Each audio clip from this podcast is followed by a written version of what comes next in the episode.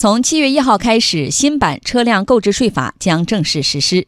根据规定，纳税人购买自用的应税车辆的计税价格为纳税人实际支付给消费者的全部价款，不包括增值税税款。新税法对消费者购车和汽车产业发展有何影响？买车能省多少钱呢？跟着青岛台记者王震去青岛汽车市场看一看。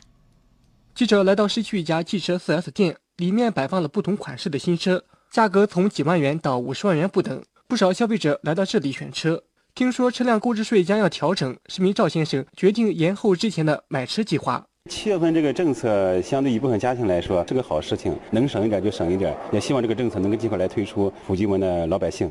以往消费者购买小汽车时，大部分车辆的实际交易价格都低于厂家的指导价，但在缴税时却要按照厂家指导价缴税。不过，按照将于今年七月一号新出台实施的车辆购置税法。消费者购买车辆的应缴税款将取决于实际支付金额，也就是独剩的裸车成交价。在新政策下，如何计算车辆购置税呢？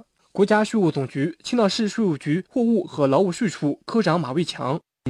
个二十万元的车为例的话，以前有一个最低计税价格可能是十九万元，现在呢，按照最新的车税法的政策，只需要二十万元减去百分之十三的增值税以后，按照十七万六千元的这个价格乘以百分之十来缴纳车购税，也就是一万七千六百元，这就实实在在的减少了一千四五百元的税务负担。新政策执行后，能进一步降低消费者的购车成本，对消费者来说是一大利好。